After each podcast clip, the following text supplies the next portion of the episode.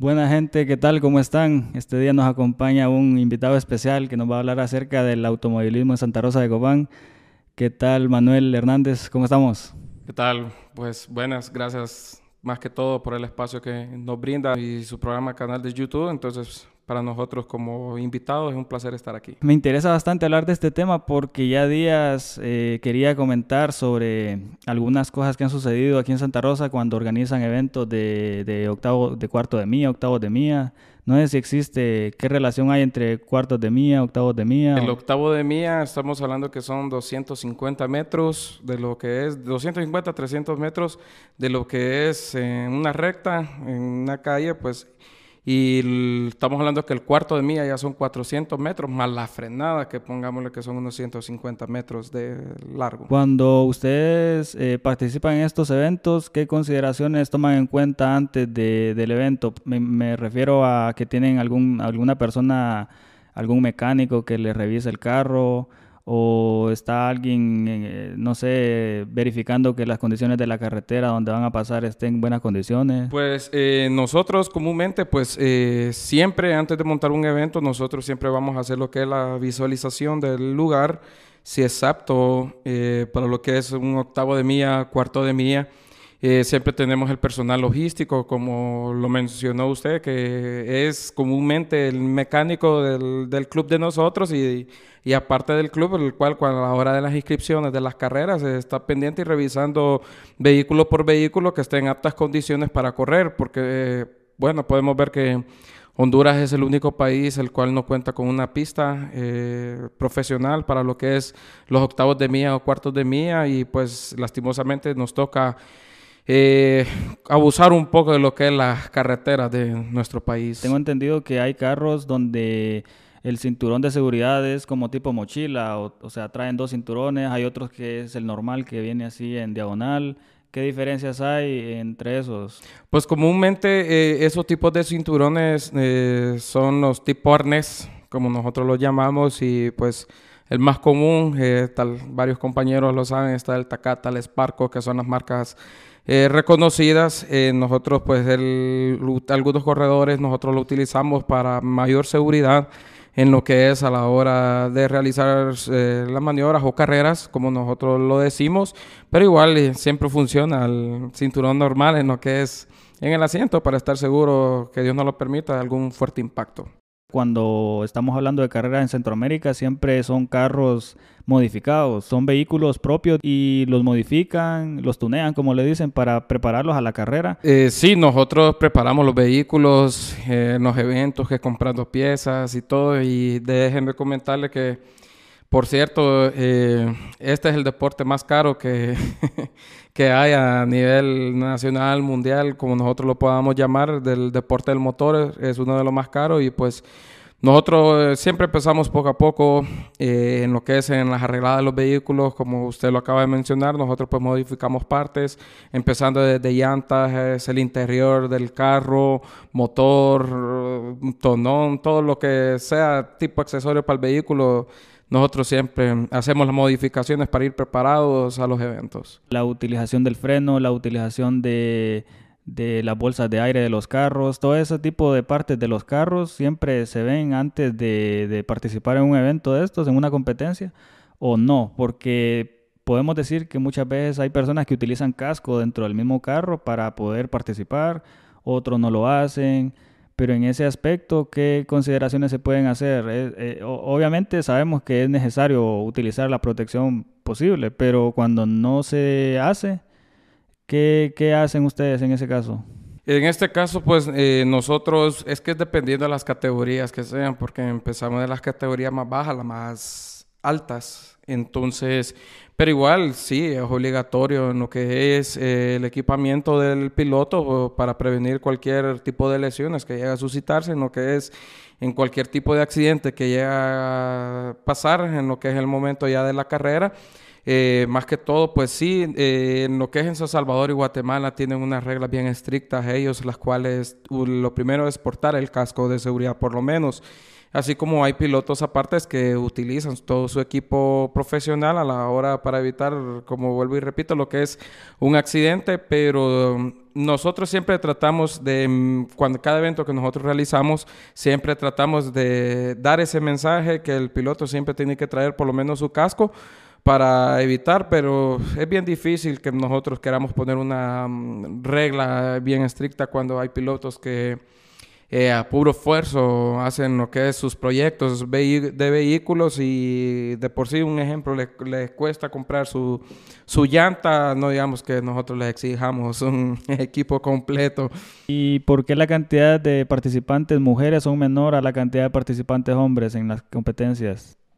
Pues déjeme comentarle que sí, eh, hay, comúnmente es mayor de, de hombres, ¿verdad? En lo que es el automovilístico, pero sí hay mujeres también.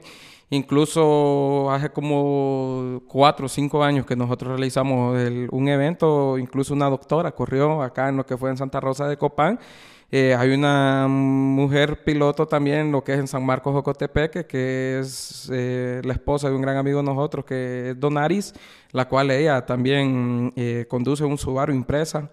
Y pues tenemos también a las mujeres y a nivel nacional también que que les gusta la adrenalina, la velocidad. Pero en este caso la categoría de mujer no existe porque como son muy pocas las que participan, entonces son incluidas dentro de las competencias de los hombres.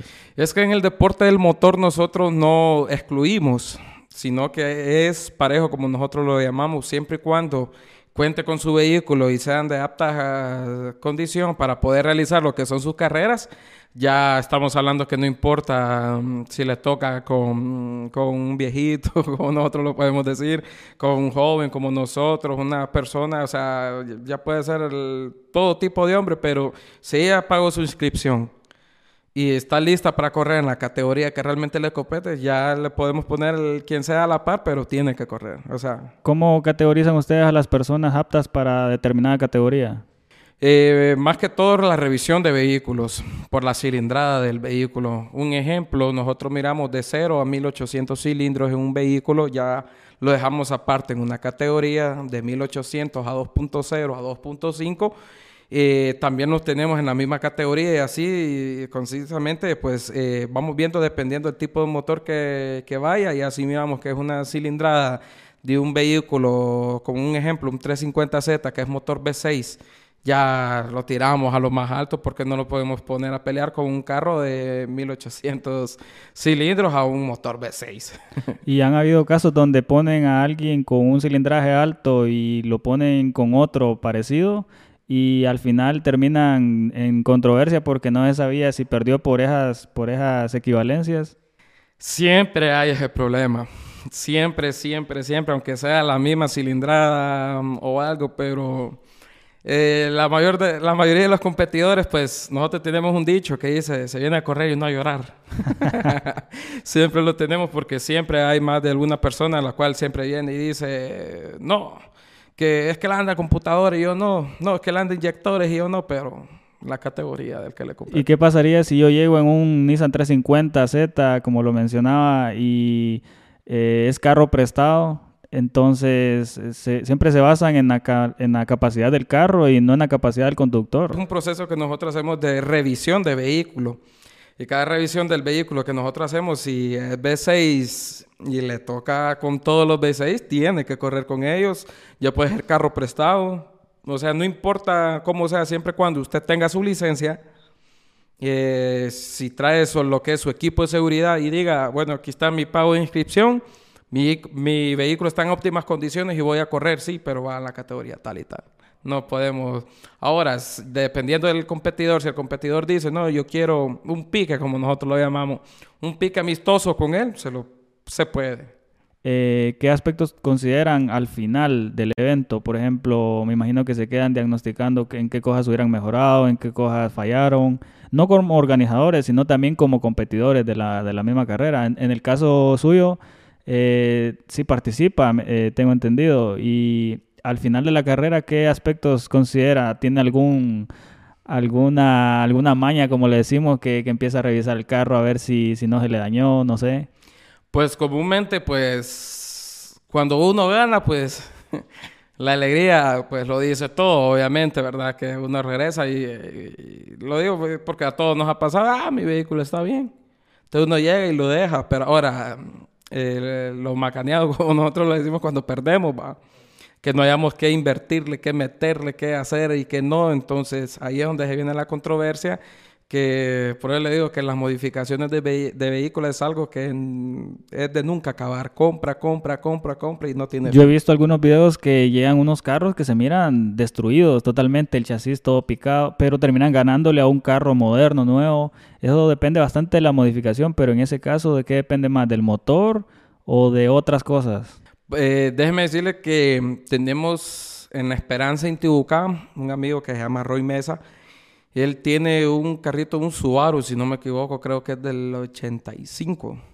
Y él anda en el motor un, un buen motor, ¿verdad? Con, obviamente con sus direcciones y todo. Y cuando la primera vez que él vino acá a Santa Rosa, toda la gente, ah, ya perdió, ya perdió. Pero donde pegó el arrancón, todo el mundo, ganó el pichirilo, ganó el pichirilo. y ganó al final. Sí, ganó el primer lugar. Entonces, eh, hay veces que la gente se confunde porque Hace poco eh, hice un pique amistoso con lo que fue mi hermano Luis Antonio Carcamoyar, el cual él tiene un vehículo, un Ford F-150 Twin Turbo, doble turbo, y me puse a correr con él y el locutor, el, el animador que se encontraba en ese lugar, en el momento que nosotros nos pusimos a la hora del evento, él dijo, vamos a ver de qué está hecha esa animala podrida, dijo. Era mi, era mi vehículo, ¿verdad? Y la verdad, pues yo lo dudé mucho porque mi carro es 2.0 y el del, estamos hablando de Twin Turbo. Y gané.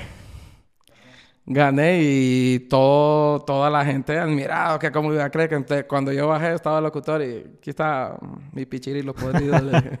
y depende entonces de la técnica, o sea, de la maniobra que tenga, la capacidad como conductor también de poder reaccionar a hacer los cambios, a escuchar el motor, las revoluciones y todo lo demás, porque no solamente depende de la capacidad del carro entonces.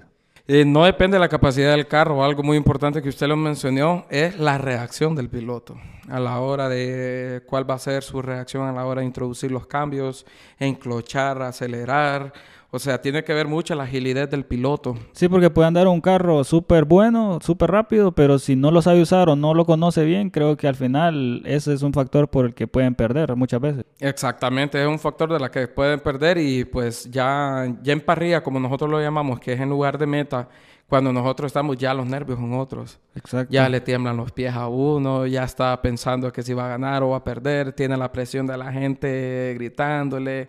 O sea, hay muchas cosas que pasan en el momento cuando está en parrilla y usted solo está pendiente del que está a punto de dar las salidas. Entonces ahí traicionan a veces los nervios, que no puede meter bien el cambio o, se le trabó, o se le olvidó meter cambio, como vuelvo y repito, y, y, el piloto que puede ir a la par puede ser más astuto que usted.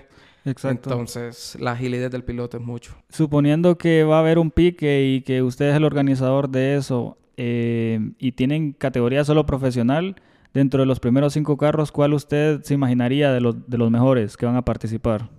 De los mejores cinco carros que puedan llegar a participar eh, dentro del evento. Dentro. ah, pues están los que, que los Mitsubishi Evolution, como nosotros lo decimos, pues un carro. Son buenísimos.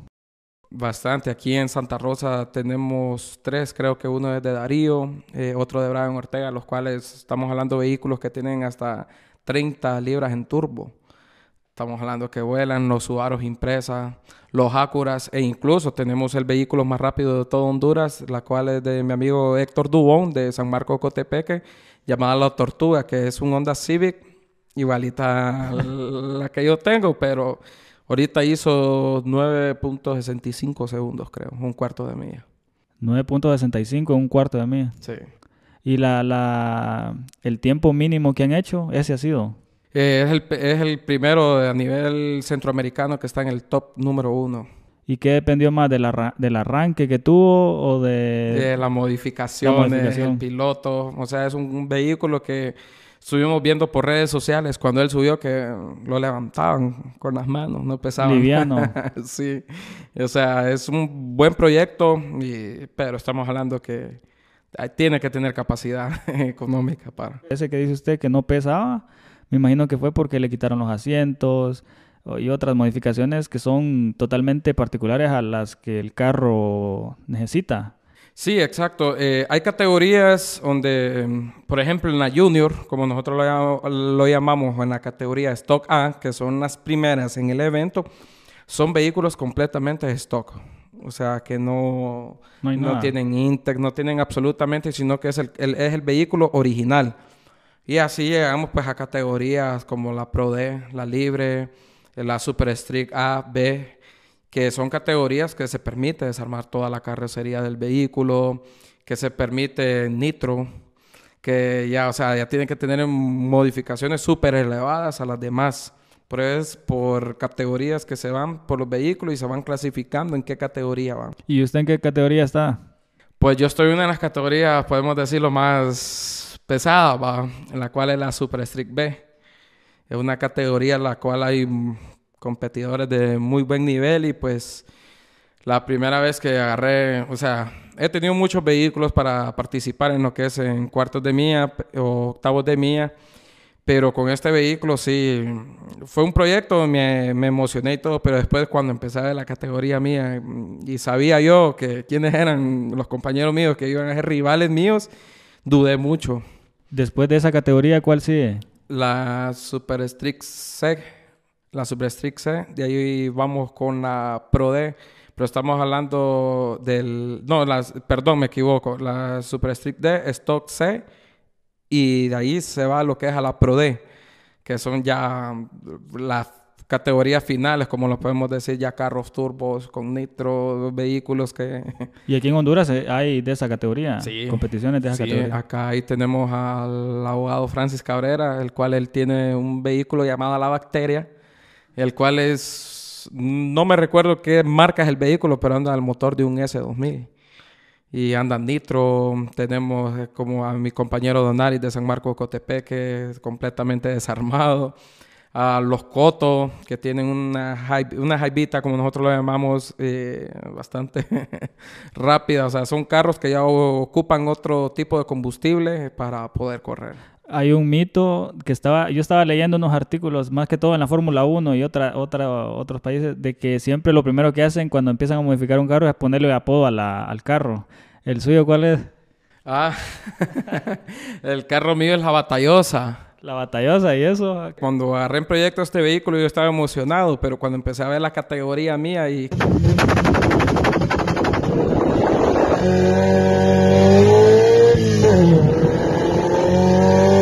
súper bravos, como los podemos llamar, pues en ese momento me asusté y dije yo, pero hubo un evento en Cofradía Cortés, que habían vehículos de muy buen nivel y pues obviamente yo asustado de que no creía que iba a poder hacer algo, pero me traje el segundo lugar de Cofradía Cortés y corrí con vehículos súper bravos, pues tal vez no la categoría como la Pro la Libre, categorías de muy buen nivel, pero eh, se podría decir que infligí respeto. Entonces, desde ese momento, cuando yo venía de regreso de viaje, venía por mi mente diciendo, yo qué miedo tenía esa categoría y vine a ganar segundo lugar, entonces, no, estaba en la batallosa, dije. Guan.